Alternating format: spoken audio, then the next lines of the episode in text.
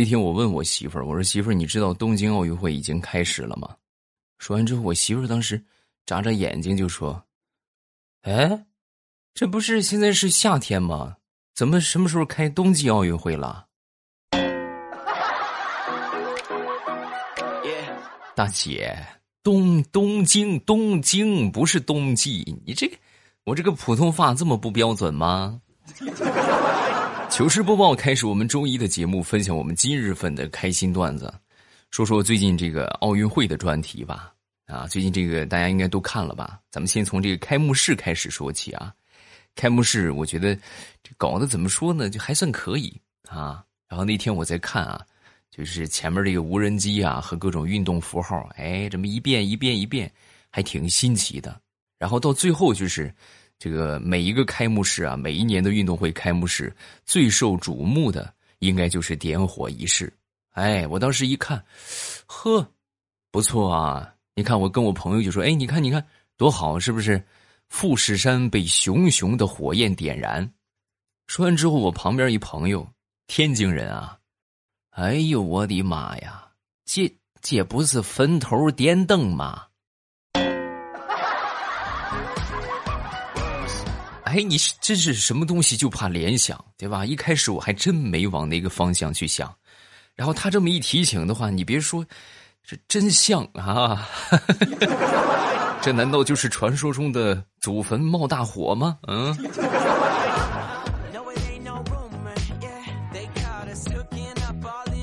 我觉得今年奥运会啊，最容易产生共鸣的就是，这是一届特别感人的奥运会啊！怎么说特别感人呢？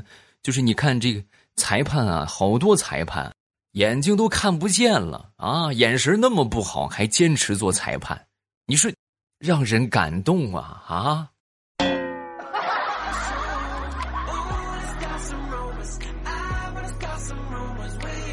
说说我小舅子吧，小舅子受这个奥运的熏陶，决定去学游泳啊。那天呢，就我就问他，我说怎么样了？游泳学的怎么样了？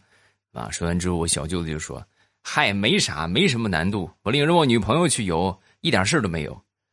啊，你什么时候有女朋友了？是我我见过吗？你应该见过吧？就是圆圆的一个圈儿啊，然后把它充满气之后呢，我扶着它，我就能很轻松的想游多远游多远，想游多长时间游多长时间。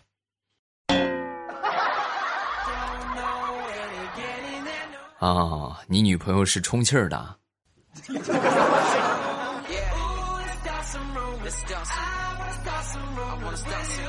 虽然说我游泳游的不是特别好啊，但是呢，怎么说我也算是简单会一点啊。然后那天我小舅子过来找我请教，就说：“你看我这个游泳也不会游，你教教我呗，有什么好方法没有？”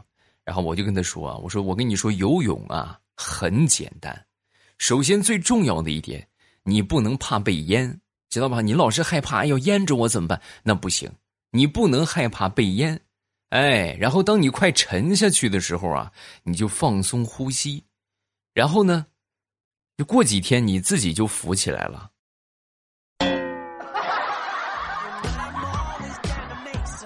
姐夫，你这不是教我游泳啊，你这是教我沉尸啊啊！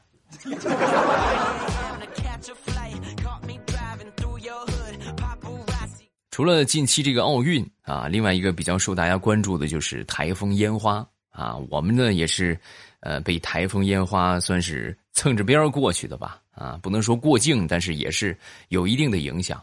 那天早上还没下很大啊，然后我出去买早饭，买早饭的时候呢，打着一把雨伞，然后我其实挺喜欢下雨的啊，比较喜欢下雨去出去踩水的那种感觉，然后我一路蹦蹦跳跳就把这个早餐就买回来了。买回来之后，我媳妇在楼上看见我了啊！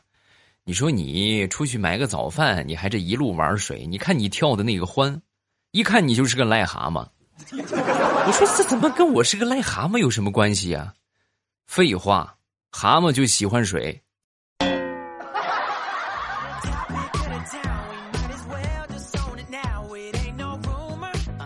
前两天我们这个公司的网站啊，我们老板看到之后呢，就说这个不行啊。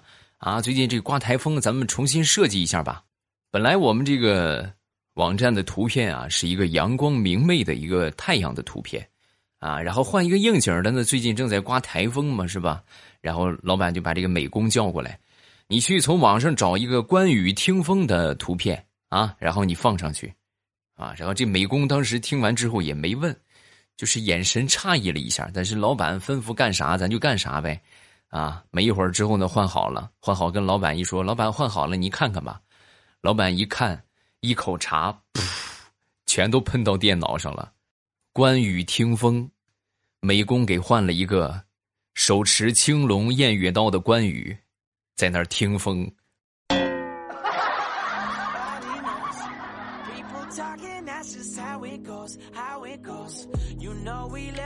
最近这个鸿星尔克的热度啊，还是未有减退啊。不过建议大家还是现在就就是应该买不了了吧，没东西了，好像都买空了啊。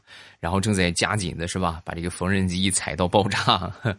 啊，所以说大家买到之后呢，因为这个，它从未有这么大的订单量啊。咱们在这儿也呼吁一下啊，既然咱们已经买了，就尽量别退货，因为退货的话，它这个本身你就举个例子来说吧，比如说一个小卖铺，它每天最大的承载量就是一百个人过来买东西，然后突然有成千上万的人过来买，你想他能受得了吗？他肯定受不了。啊，而且如果说你们都退货或者怎么样的话，那中间他这个他这个售后也跟不上，他就这么大的承载量，而且这个网上买东西大家都知道，这是有一个收货期的，就这个钱呢，虽然说是付了，但是是付到中间啊，一个这个支付宝也好或什么也好啊，并没有打给卖家，所以大家收到货第一时间确认收货，哎，让他们这个资金流动起来。然后，另外就是，如果说你觉得不满意也好，是吧？想当初是谁说的，是吧？号大了，号小了，是我鞋的问题，咱们也尽量别退货。哎，可以把这个，呃，给这个需要的人啊，对吧？比如说给这个适合这个号的，对吧？咱尽量别退，收到就确认收货啊，让他们尽量的这个周转起来啊，活过来。真的，这个热度真的特别高啊！我跟你说一个我身边的事情啊，我表妹她老公，我那个表妹夫。用我表妹赚的钱给他前女友买了一双鸿星尔克的鞋，哎，我表妹听完之后呢，非但没生气，而且呢还劝他：“你光买双鞋怎么行啊？再给他买两套鸿星尔克的衣服啊！”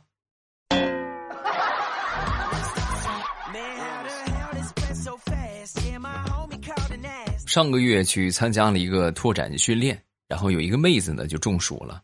中暑之后呢，我们这个同事王哥呀就跑过去，跑过去赶紧给这个妹子喂了她自带的这个十滴水喂完之后呢，还特意背着这个妹子来到阴凉的地方休息喝水，给她扇风，帮助她降温，啊，然后后来呢，两个人就好上了，啊，你看，这就是我们常说的那叫什么好心有好报啊，对吧？然后另外一个同事呢就说，我觉得你说这个好心有好报啊不恰当。应该是滴水之恩当涌泉相报，对吧？十滴水把他救了，你看，人家还他以涌泉相报。哎呀，所以我们单位那几个单身狗啊，以后但凡是夏天出去训练，那各种的十滴水啊、藿香正气水啊，烧的可齐全了。万一爱情就来了呢？对不对？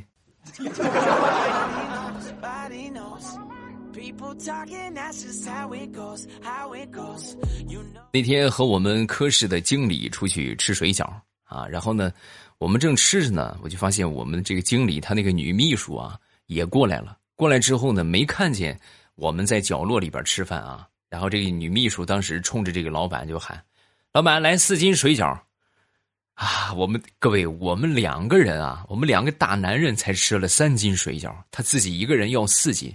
然后我们就默默的看着他，只见我们这个女秘书啊，自己吃完了三斤水饺之后，打了一个电话。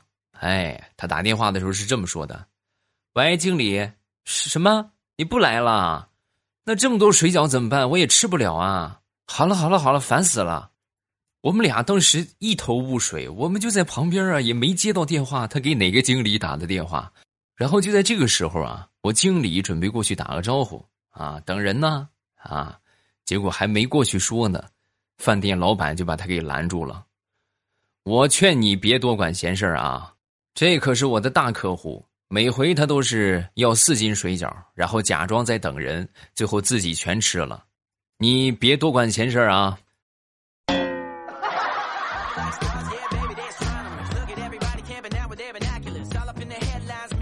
减肥期的人呢，对这个热量，对这个咱们说的这个卡路里啊，都是比较关注的啊。有专家就说呀，说一杯奶茶等于吃四碗米饭、五瓶可乐、六包薯条、四杯咖啡，啊。然后那天我就跟调调就说，调调是一个资深的胖子，大家都知道是吧？我说调啊，你看啊，一杯奶茶等于这么多。说完之后，调调当时很开心啊。哦，真的吗？哦，那我以后我得多喝奶茶，太值了，这也。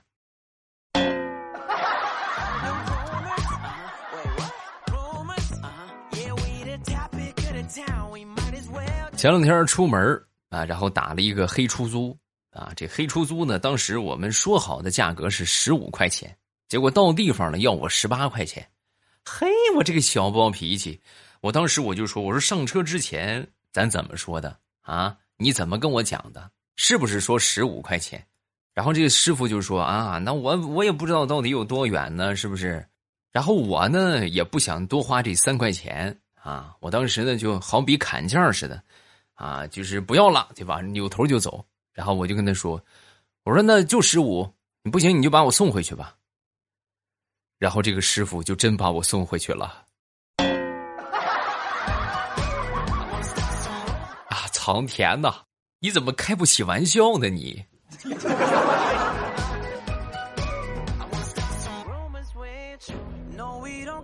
女孩子经常会问男生的一个问题。啊，就是我和你妈同时掉水里，你先救谁？哎，那天我就灵机一动，为什么他们女生能问我们男生，我们男生就不能问他们呢？哎，然后我就问我媳妇儿，我说媳妇儿，我问你个问题啊，如果我和你爸同时掉水里，你先救谁？啊，我媳妇儿当时想都没想，肯定是救我爸呀。为什么？因为我给你买了两百万的意外险。那你不是常跟我说吗？有钱不赚是傻子，必须得赚这个钱的。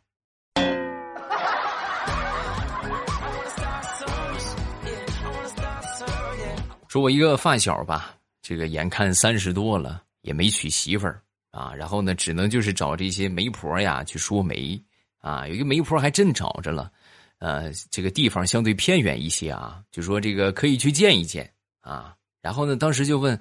啊，那我去见的话，我需要准备什么呢？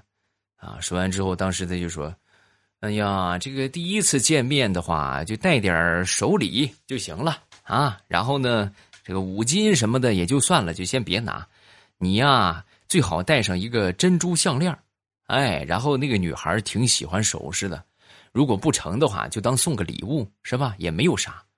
然后当时呢，我这发小就听进去了，听进去，等到见面那一天呢。”他就拉了一头珍珠过去，各位，人家跟他说要珍珠项链，他就拉了一头珍珠去啊啊！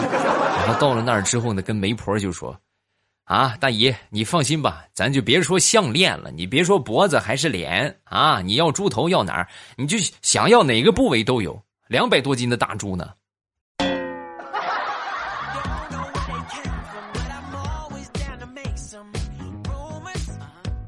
我一个好朋友前两天呢去四川吃火锅啊，来到这个四川之后呢，当时，因为我们北方吃这个涮羊肉也好，火锅也好，比较多的这个调料就是麻酱啊，大家知道这个就是叫麻汁芝麻酱啊，这么说大家应该理解吧？就蘸这个蘸的比较多，然后在吃的时候呢，因为这个四川火锅大多都是呃香油调料。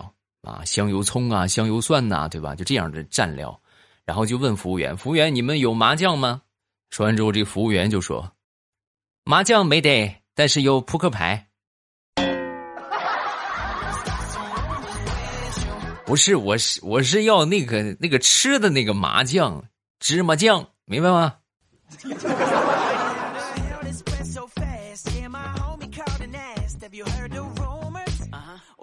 在我爸的这个床底下有一个上了锁的樟木箱子，啊，每每当我这个考试成绩不理想的时候啊，比如不及格呀，或者在学校里犯错的时候，我爹都会把这个箱子打开，打开之后呢，默默的看上很久，啊，然后也也问过为什么，就是我说为什么你每回我犯错你都看看那个箱子呢？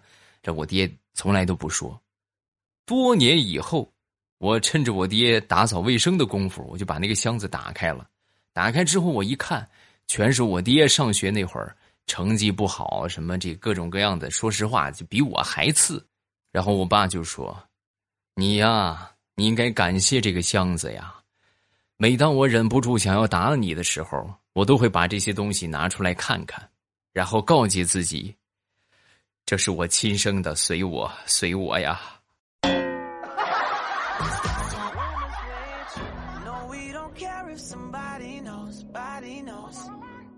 那天我媳妇儿躺在沙发上看手机啊，看这个直播啊，其中有一个主播呢在介绍这些，就是背带裤啊，什么这些衣服啊，就说这个背带裤穿起来很减龄，哎，你看是不是很像中学生？有没有啊？是不是很像中学生？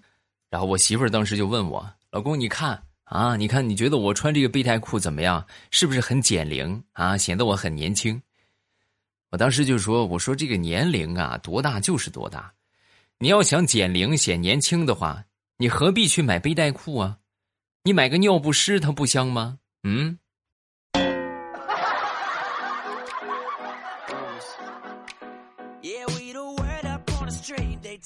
前两天忙完回家，突然这个有点低血糖似的，有点饿了啊，头晕眼花，很吃力啊，跌跌撞撞的就在小区里边往前走。走了一会儿之后，哎呦，实在太累了，坐下来休息。正好有一个五岁的小孩啊，坐在我旁边吃棒棒糖啊。我当时呢，我就我就跟吓唬他似的，我说：“小朋友别吃啊，我跟你说，这个糖容易有毒啊。哥哥先替你尝一尝，好不好？”然后我眼疾手快，嗖一下。就把这个棒棒糖夺过来塞到嘴里啊，然后糖块下肚，哎呦，瞬间感觉这个血糖就回升了。然后我就赶紧往家走，往家走，刚走到楼梯口啊，隐隐的就听见有一个小孩他姥姥啊，应该是一个劲儿的在骂那个孩子：“哎呦，我的小祖宗哎，你快吐出来，你快吐出来！刚才这个糖啊，扔到狗尿里边了，你怎么给吃了呢？”我说这个糖这个味道怎么不大对呢？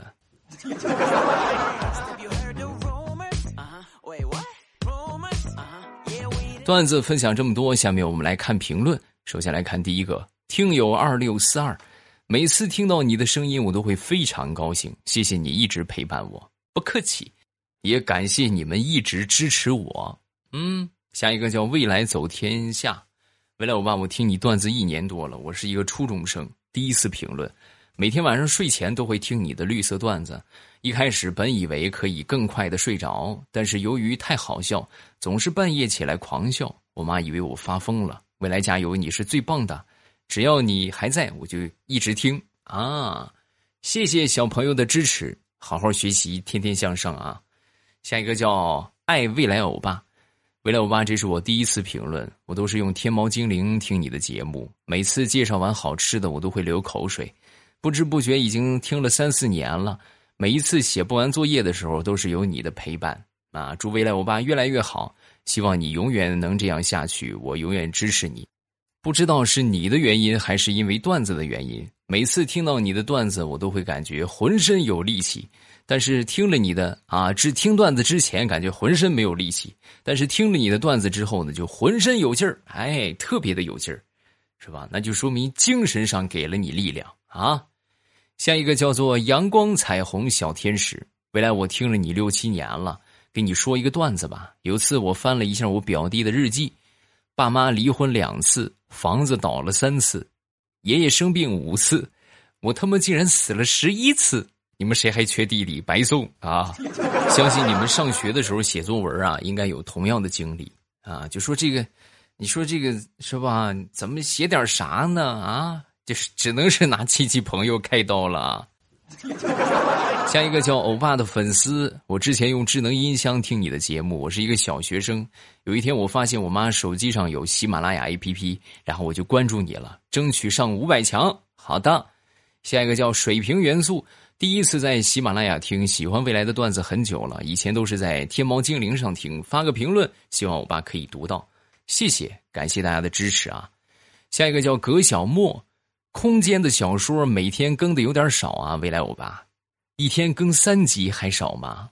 一天三集，各位就相当于一天有一期，马上有未来了啊，二十多分钟了。